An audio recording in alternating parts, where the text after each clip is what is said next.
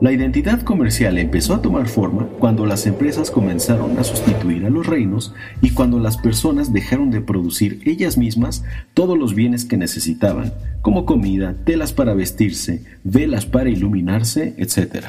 Es natural que las personas tengamos preferencias, así que si una mujer descubría que cierta marca de levadura iba mejor para cocinar, la siguiente vez pedía otra vez esa marca. Ello animó a las empresas a diferenciarse de todas las demás.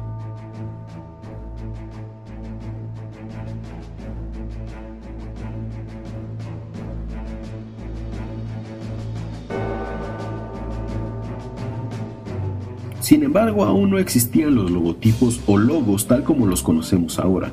La identidad de una firma podría mostrar a un servicial mayordomo o a una niña con paraguas, o quizás a un cuervo y a un zorro tomando algo juntos.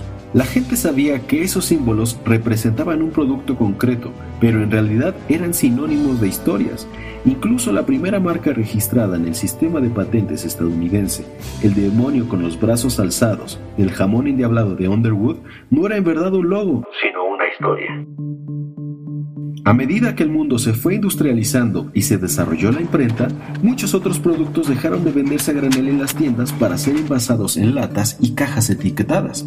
Con esta transformación, el producto quedaba oculto, así que la marca, la buena reputación y la historia pasaron a ser cruciales.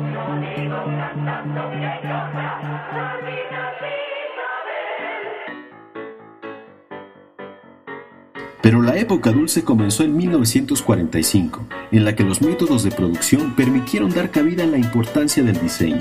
Las bellas artes, el diseño de productos y la escritura evolucionaron hasta el punto en el que el buen diseño en todos los productos no solo era posible, sino también deseable. Asimismo, en 1946 se aprobó en Estados Unidos la ley Lanham sobre marcas registradas. La publicidad había recorrido un largo camino desde el cambio de siglo. Antes de la ley Lanham, la legislación protegía solo a los bienes. A Estados Unidos empezaron a llegar inmigrantes que se habían formado ni más ni menos que en la Bauhaus o en el movimiento de diseño Wearbound. Walter Landor fue un diseñador industrial de Múnich que abrió su propia empresa centrándose básicamente en los envases creativos y en las soluciones de etiquetaje.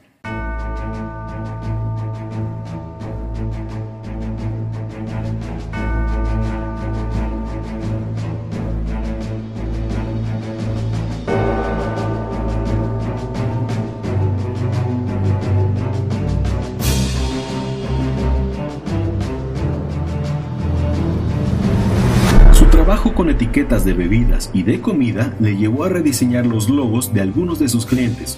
Acabó creando identidades para Del Monte, Levi's y varias líneas aéreas por mencionar solo algunos de sus clientes.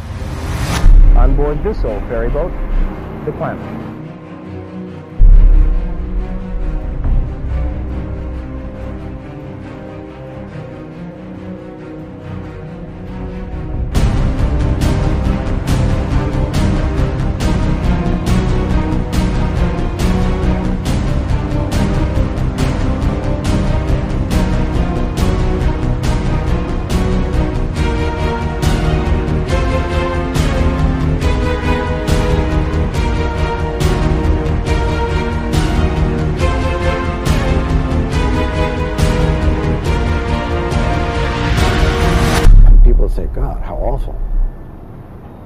You know, it's not just a matter of attracting attention, have impact. The person, hopefully, that responds to it, responds to it favorably, meaning enjoy.